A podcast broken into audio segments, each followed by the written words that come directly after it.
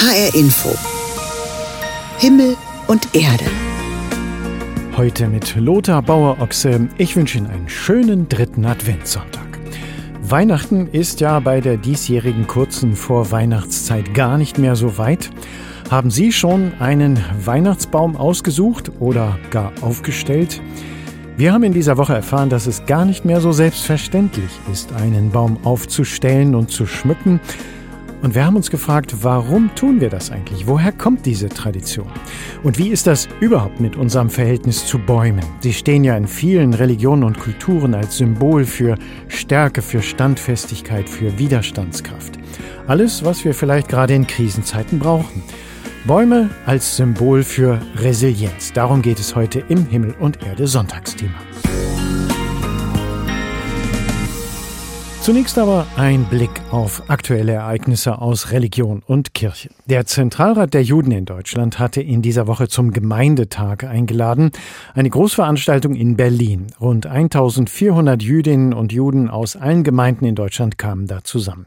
Mit Bundespräsident Steinmeier, Kanzler Scholz und Außenministerin Baerbock kam auch politische Prominenz vorbei. Vor allem aber war der Gemeindetag ein wichtiges Fest des Glaubens und der Gemeinschaft für jüdische Gemeinden in schwieriger Zeit. Zusammenleben heißt, das Leid des anderen zu sehen. Mit diesen Worten brachte Annalena Baerbock das Motto des Gemeindetags mit dem Leitgedanken ihrer eigenen Arbeit als Außenministerin zusammen. Sie verurteilte den Terror der Hamas gegen israelische Zivilisten, aber betonte, wie wichtig es sei, mit den arabischen Staaten im Gespräch zu bleiben und auch das Leid der Zivilbevölkerung im Gazastreifen nicht zu vergessen. Wenn ich nicht bereit bin zu beschreiben, dass es mir als Mutter das Herz bricht, wenn ich mir vorstelle, es wären meine Kinder, die derzeit ohne Wasser und Lebensmittel herumirren, um ihre Eltern zu suchen, dann werde ich niemanden überzeugen, sich vorzustellen, in der arabischen Welt, es wären seine Kinder, die von Hamas auf brutalste Art und Weise verschleppt worden sind. Den deutlich größeren Applaus allerdings erhielt Arie Sharus Shalikar, der nach ihr sprach. Der in Berlin aufgewachsene Pressesprecher der israelischen Armee schilderte, wie er am 7. Oktober morgens zunächst dachte, dass die Bilder im Fernsehen nur ein Film seien. Dann aber sei er einberufen worden und war vor Ort. Die Brutalität, mit der palästinensische Terroristen und Zivilisten die dritte Welle war palästinensischer Mob, die auch ins Kibbutz Nir vorgedrungen sind und dort geplündert haben, vergewaltigt haben, misshandelt haben, entführt und ermordet haben. Und nicht nur Juden, auch Araber, Beduinen, Thailänder, Schwarzafrikaner, Nepalesen, Philippinen, ist an Grausamkeit nicht zu überbieten.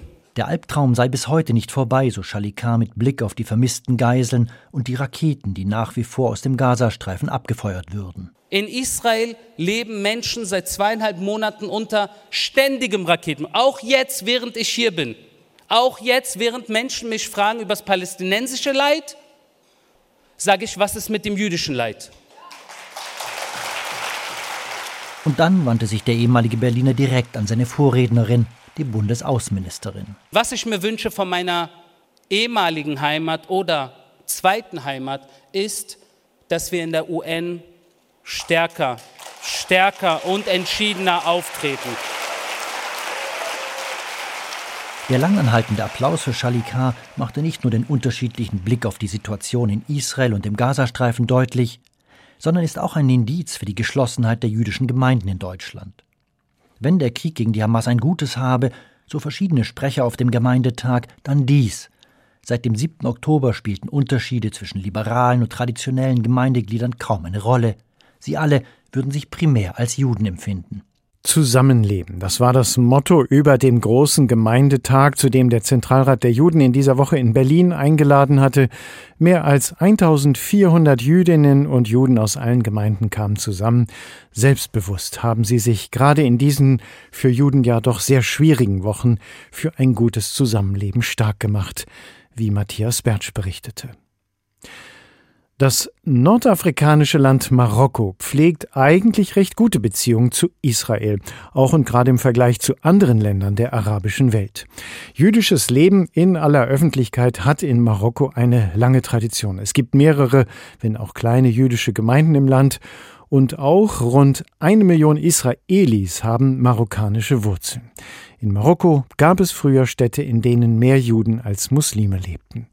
Aber seit dem Angriff der Hamas auf Israel und im Gazakrieg gibt es auch in Marokko immer wieder Demonstrationen, auf denen auch antisemitische Sprüche zu hören sind, angeheizt von verschiedenen islamistischen Strömungen, aber auch von linken politischen Gruppierungen. Anne Bayer hat für uns recherchiert, wie sich der Gazakrieg auf das jüdische Leben in Marokko auswirkt. Von außen ist sie nicht zu erkennen, die Synagoge in der Medina, der Altstadt von Marokkos Hauptstadt Rabat. Nichts deutet darauf hin, dass sich hinter der grünen Eingangstür mit dem verschnörkelten Gitter eine Synagoge befindet. Kein Davidstern, keine hebräischen Zeichen. Auch ein paar Straßenzüge weiter ist offiziell eine Synagoge, doch lassen nur drei Polizisten vor dem weißen Gebäude darauf schließen, dass hier freitags und samstags Juden zum Gottesdienst kommen. Jüdisches Leben in Marokko gibt es und es hat auch eine lange Tradition. Allerdings ist es nur an einigen Orten, wie zum Beispiel auf dem jüdischen Friedhof in Fes oder die aufwendig restaurierte Synagoge in Essaouira für Außenstehende präsent. Denn die heutige jüdische Gemeinde ist sehr klein. Sie zählt knapp 2000 Mitglieder. Die meisten jüdischen Marokkaner leben in großen Städten wie Casablanca, Fes oder Marrakesch.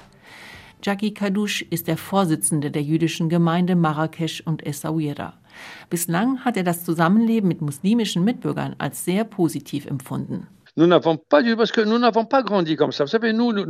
müssen keine Angst haben, weil wir marokkanischen Juden in einer absoluten Symbiose mit muslimischen Mitmenschen aufgewachsen sind. Unsere Kinder gehen mit muslimischen Kindern in die Schule. Und heute, ich kenne niemanden aus meiner Gemeinde, der Angst hat, auf die Straße zu gehen oder in die Synagoge. Kein Problem. Seit Beginn des Krieges in Gaza haben im ganzen Land Demonstrationen stattgefunden für das palästinensische Volk und gegen Israel, zum Teil auch mit antisemitischen Äußerungen. Auch Jackie Kadouche macht der wachsende Antisemitismus Sorge, aber weniger in Marokko als in anderen Ländern. Marokko war zum Glück immer ein offenes Land. Wir haben hier immer gut zusammengelebt. Deswegen sind wir nicht in der gleichen Situation wie Juden in Frankreich oder Belgien oder England, Deutschland oder auch Amerika. Was dort an den Universitäten passiert und wie der Antisemitismus dort zunimmt, ist schrecklich. Im Vergleich zu anderen arabischen Ländern ist die politische Stimmung in Marokko gegenüber Israel moderat. Hier leben Juden und Jüdinnen bereits seit Jahrhunderten. In diesem Zusammenhang wird oft auf die Haltung des Königs während des Zweiten Weltkriegs verwiesen. Dieser hatte sich damals geweigert, Juden nach Frankreich zu deportieren, so Jackie Kadouche. Das wirke sich bis heute auf das Zusammenleben aus. Venez voir comment nous vivons au Maroc et vous comprendrez Kommt nach Marokko, um zu sehen, wie Juden und Muslime friedlich zusammenleben. Denn es ist möglich. Warum soll das nicht auch in Israel und Palästina möglich sein? Dennoch, Anfang der 60er Jahre kam es zu Gewalt gegen Juden und nach der Gründung des Staates Israel gab es eine große Auswanderungswelle. Das hat zur Folge, dass es in Marokko kaum noch Juden gibt, in Israel dagegen heute jeder Zehnte marokkanische Wurzeln hat. So auch der Anthropologe André Levy, der im Süden Israels in der Wüstenstadt Ashkelon lebt und normalerweise zweimal im Jahr nach Marokko reist. Marokko ist seine zweite Heimat. Uh, uh, Bislang nimmt er die Atmosphäre in Marokko als sehr gemäßigt wahr. Ich glaube, das liegt daran, dass hier die Menschen, auch wenn sie wütend sind, nicht gewalttätig werden. Also, wenn ich könnte, würde ich jederzeit wieder nach Marokko fahren.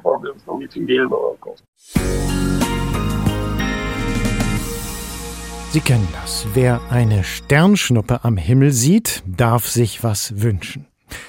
Wie wäre es eigentlich, wenn es mal genau umgekehrt liefe? Also ich wünsche mir was und der Himmel schickt mir die passende Sternschnuppe dazu.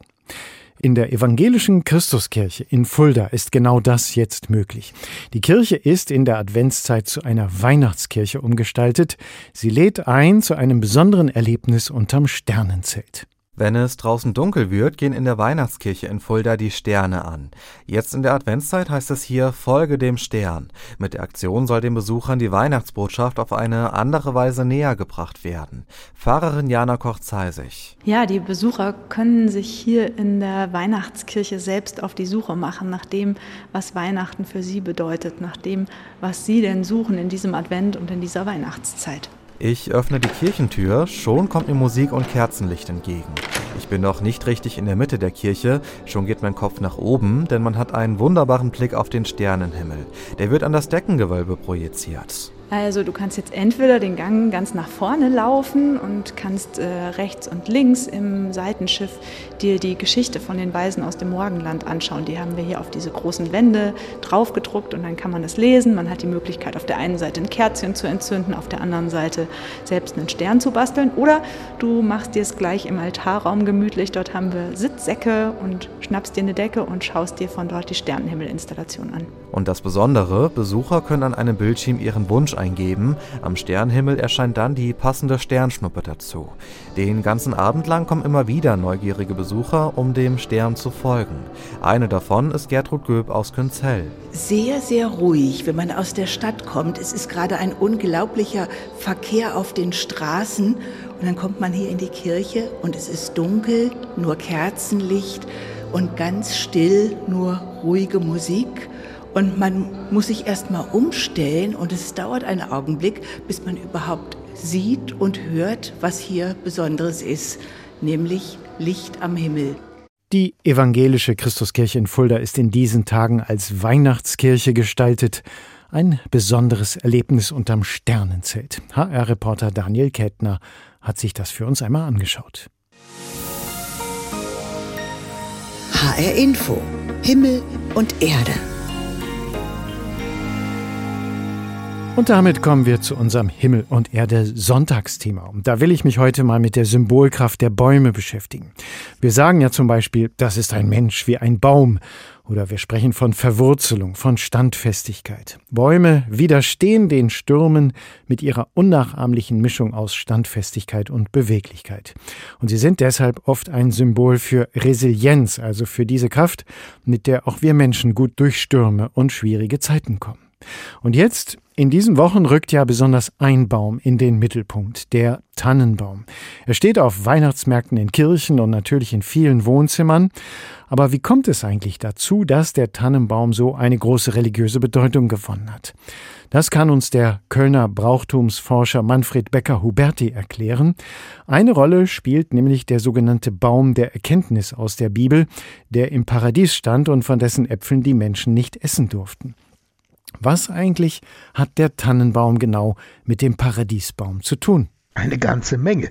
Im Grunde genommen ist der Paradiesbaum im Tannenbaum, im Christbaum versteckt, denn da kommt er her. Das ist die also der Anfang des Ganzen, der darin besteht, dass am 24.12.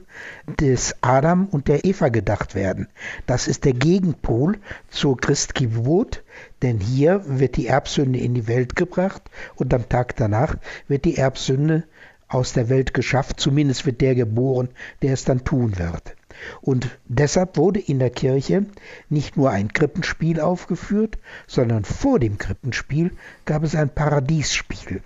Und bei diesem Paradiesspiel wird eben der Sündenfall gezeigt und den kann man nicht zeigen, wenn man nicht auch eine Frucht vom Baum der Erkenntnis pflückt. Also Eva muss sie nehmen und dem Adam reichen. Und das ist ein Problem, weil bei uns im Winter die Bäume in der Regel nicht ganz grün sind. Und deshalb ist man auf die Idee gekommen und hat irgendetwas genommen, was grün ist, Ilex Tanne Fichte, und hat dann Äpfelchen da dran gebunden. Die Renetten, kleine rote Äpfelchen, die früher als Vitamin C-Bomben für den Winter aufgespart wurden. Mhm. Und genau das ist es, was diesen Baum auszeichnet, der dann mit der Zeit immer bunter wurde, weil man immer mehr in diesen Baum hineinhing. Das ging so weit, dass zum Schluss Kartoffeln in Silberpapier eingepackt in diesen Baum gehangen wurden. Der Tannenbaum war ursprünglich natürlich nur in der Kirche zu finden. Er wandert aus auf zwei Arten und Weisen. Und zwar zunächst dadurch, dass er bei Gemeinschaftsfeiern von Zünften und Bruderschaften aufgestellt wurde. Und er wurde dann mit Spielsachen und Leckereien vollgehangen, die dann abgeblümelt werden durften, von den Kindern natürlich. Der zweite Weg des Auswanderns war der evangelische Adel der kam auf die Idee, dass man ja Jesus versteht als das Licht, das in die Dunkelheit kam. Also haben sie den Christbaum auf den Gabentisch gestellt und Kerzen draufgesetzt und hatten dann den Lichterbaum. Und diese beiden Bäume verschmelzen miteinander im Laufe der Zeit. Wir können feststellen, dass mindestens seit 1605 der Christbaum belegt ist. Da ist er nämlich in Straßburg äh, zu finden und das kann man heute urkundlich nachweisen. Wie die Tanne zum Weihnachtsbaum wurde, das hat uns der Kölner Brauchtumsforscher Manfred Becker-Huberti erklärt. Mehr dazu auf seiner Internetseite brauchtum.de. Und dieser Weihnachtsbaum, der gehört ja angeblich untrennbar zur deutschen Weihnacht dazu. Eine Kita in Hamburg, die keinen Weihnachtsbaum aufstellen wollte, hat kürzlich in den sozialen Medien einen veritablen Shitstorm geerntet.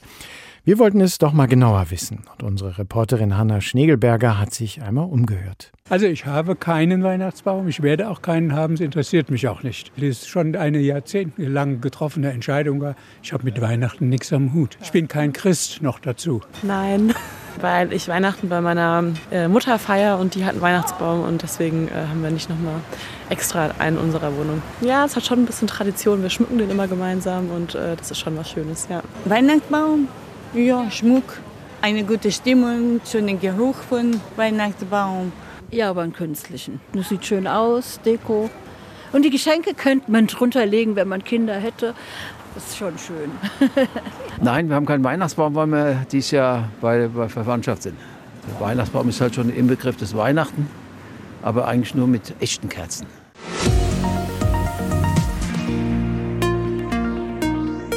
Die Symbolkraft der Bäume ist heute Thema in unserem Himmel und Erde Sonntagsthema. Wir haben es schon gehört. Der Weihnachtsbaum mit seinen Kerzen ist ein wichtiges Symbol für das Licht in dunklen Zeiten. Und so versteht sich auch eine Aktion der Freiwilligenagentur des Bürgerinstituts in Frankfurt. 1000 kleine Tannen für ältere Menschen. Und sie sollen der Einsamkeit im Alter etwas entgegensetzen.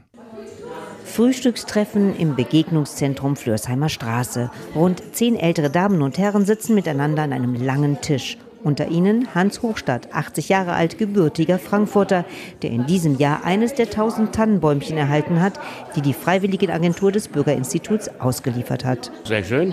Ich habe es da oben neben dem Fernseher stehen und abends, wenn ich heimkomme, wird es angemacht.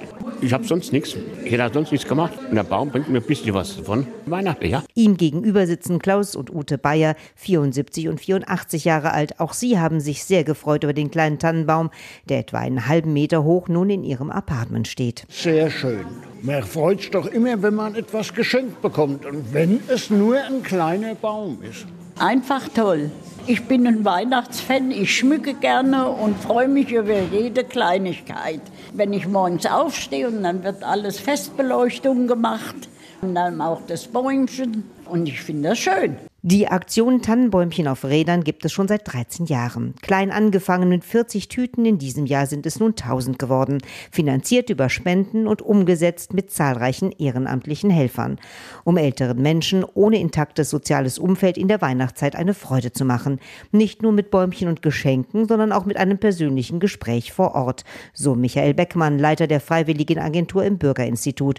Doch seit Corona hat sich das etwas verändert. Wir haben uns dann dazu entschlossen, entschlossen, äh, die vielen, vielen freiwilligen Helfer anzusprechen.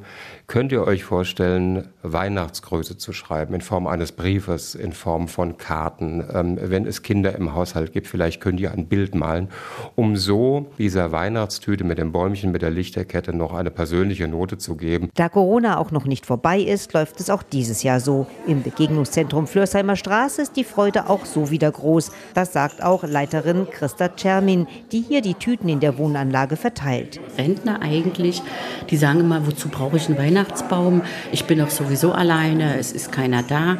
Und seitdem diese Tradition ist, jedes Jahr stellen die das auch immer wieder hin. Finde ich halt schön. Weihnachtsbaum gehört einfach zu Weihnachten. 1000 Bäumchen gegen die Einsamkeit. Eine Aktion der Freiwilligenagentur in Frankfurt, von der uns Jutta Nieswand berichtete. Und das Beispiel zeigt, von Bäumen geht oft eine heilsame, stärkende Kraft aus. Sie stehen mit ihrer unnachahmlichen Verbindung von Widerstandskraft und Beweglichkeit für genau diese Fähigkeit, die man braucht, um den Stürmen des Lebens zu trotzen. Die Fachleute sprechen dann von Resilienz. Mein Kollege Klaus Hofmeister hat kürzlich mit der Beraterin und Trainerin Jutta Heller gesprochen und sie gefragt, ob wir eigentlich in dieser Hinsicht etwas von den Bäumen lernen können.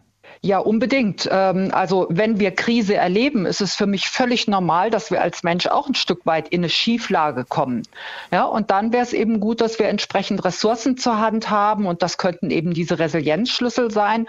Und der erste wäre dafür zum Beispiel äh, eben nicht in diesen Widerstand gehen, wie Sie es gerade auch schon genannt haben, sondern eher zu sagen, okay, das ist jetzt wie es ist, also annehmen einer Situation. Ja, und dann auf der Basis natürlich dann schauen, was mache ich jetzt draus. Man kann ja bei Bäumen beobachten, dass wenn die Stress haben, Bäume haben ja manchmal Stress, zum Beispiel Hitzestress, dann reagieren die ja, um sich auch ja. wieder besser zu regenerieren. Dann werden Blätter auch gerne mal schon im Sommer abgeworfen. Wie ist das bei uns Menschen? Mhm. Was hilft uns denn schnell wieder auf die Beine, wenn wir ja im Stress sind? Das Allereinfachste haben wir eh dabei, das ist unseren Körper. Und was wir eh tun, ist atmen. Also von daher ist das Allerbeste, finde ich, erstmal mit kleinen Mini-Atemübungen anzufangen. Manchmal so dieses, puh, erstmal ausschnaufen, ne? macht man ja eh automatisch. Und wenn wir so eine Art Entspannungsatmen nutzen, dann gibt es nur eine Regel, nämlich am besten dieses Ausatmen etwas länger zu haben als das Einatmen. Ne? Und Einatmen machen wir sowieso automatisch. Und wenn wir immer wieder diesen Fokus auf das Ausatmen richten und dann vielleicht noch, auch haben wir alle schon gehört, Kopf hoch, also eine aufrechte Körperhaltung einnehmen. Ja, und das können wir einfach mit so einem Check auch verbinden. Erstmal nach innen, wie geht's mir gerade? Und dann aber auch so Blick nach außen, wo bin ich denn gerade? Was braucht's denn? Wir sind ja immer noch dabei, so ein bisschen Bäume anzuschauen und uns selbst in Krisen und ob die Bäume uns da auch irgendetwas zeigen. Bäume öffnen sich ja nach oben ins Helle. Das ist ja im Grunde ihre Wachstumsrichtung, ihre Ausrichtung. Wenn man in mhm. Krise ist, hat man ja oft eher düstere Gedanken und sieht alles eher so ein bisschen dunkel. Und ähm, jetzt nehmen wir mal das Bild. Wie können wir denn da unsere positiven Gedanken, unsere positive Ausrichtung mhm. ins Helle stärken? Sie haben recht, manche fangen dann an, so ganz stark, manche Menschen so ins Grübeln zu gehen und eben nur den Fokus auf das Negative zu haben. Und aus der positiven Psychologie wissen wir, kennen wir ganz einfache, simple Übungen. Zum Beispiel, wenn wir am Ende des Tages anfangen, einfach aufzuschreiben, drei Dinge, die uns, die uns im Laufe des Tages gefreut haben. Und wenn wir uns dann zusätzlich immer noch fragen, was habe ich dazu beigetragen? Also zum Beispiel der Klassiker, wenn Menschen am Schreibtisch arbeiten, man holt sich einen Kaffee, dann stellt man den irgendwo hin und dann irgendwann fragt man sich, oh, habe ich meinen Kaffee eigentlich getrunken? Und das wäre für mich so dieser erste Ansatz, Dinge bewusst zu machen, zu sagen, okay, ich hole mir einen Kaffee und dann gönne ich mir diese eine Minute bewusst überhaupt wahrzunehmen. Die warme Tasse jetzt im Winter ist ja auch wunderbar. Ja, und das wäre schon dieses bewusst etwas tun, ein kleiner eigener Beitrag. Und das ist interessant. Ich habe das selber für mich ausprobiert, als ich eine Alpenüberquerung gemacht habe, also hier von Nürnberg aus gestartet und dann, ich bin bis auf die italienische Grenze gekommen. Ähm, ja, am Anfang habe ich tatsächlich nur Dinge aufgeschrieben wie Essen, Trinken, Schlafen. Und mit der Zeit war so mein Fokus plötzlich auch anders, dass ich dann äh, irgendwie schon tagsüber dachte, ach, das ist aber jetzt ein schöner Platz, wo ich jetzt hier gerade bin, wo ich Pause mache, das schreibe ich heute Abend auf. Oder das wäre jetzt gerade ganz nett, mit jemandem gequatscht, das schreibe ich auf. Und man fängt einfach an, die Wahrnehmung zu verändern. Und mhm. das wäre eben so eine ganz mini-Trainingsmaßnahme, die jeder tun kann. Ein resilienter Mensch, der im Leben steht wie ein Baum, also stabil und flexibel. Wie fühlt sich denn dann das Leben an? Anders an? Wie merke ich denn, dass ich resilienter bin? Also ich würde sagen, es wird leichter. das ist äh, das zentrale Kriterium für mich. Ähm, und was dann Menschen in der Regel leichter fällt, ist, Perspektivwechsel schneller zu machen. Ne? Also nicht eben auf das Negative, sondern eher dann vielleicht auch auf Dinge, die eher positiv sind. Oder dass wir eben nicht in diesen Emotionen feststecken, sondern eher dann für uns prüfen, oh, welcher Handlungsimpuls steckt denn jetzt drin? Ja, und dieses, ich kann für mich mein Leben gestalten, das würde ich so als Grundgefühl letztlich nehmen, äh, wenn es um Resilienz geht. Bäume als Symbol der Widerstandskraft und Beweglichkeit für Resilienz also, die auch den Stürmen trotzen kann. Darüber hat Klaus Hofmeister gesprochen mit der Autorin und Beraterin Jutta Heller. Und das war unser Himmel und Erde Sonntagsthema in HR Info. Alle Beiträge und Gespräche können Sie nachhören. Sie finden den Himmel und Erde Podcast bei uns im Netz bei hrinforadio.de. Mein Name ist Lothar Bauer-Ochse. Tschüss, genießen Sie den Sonntag.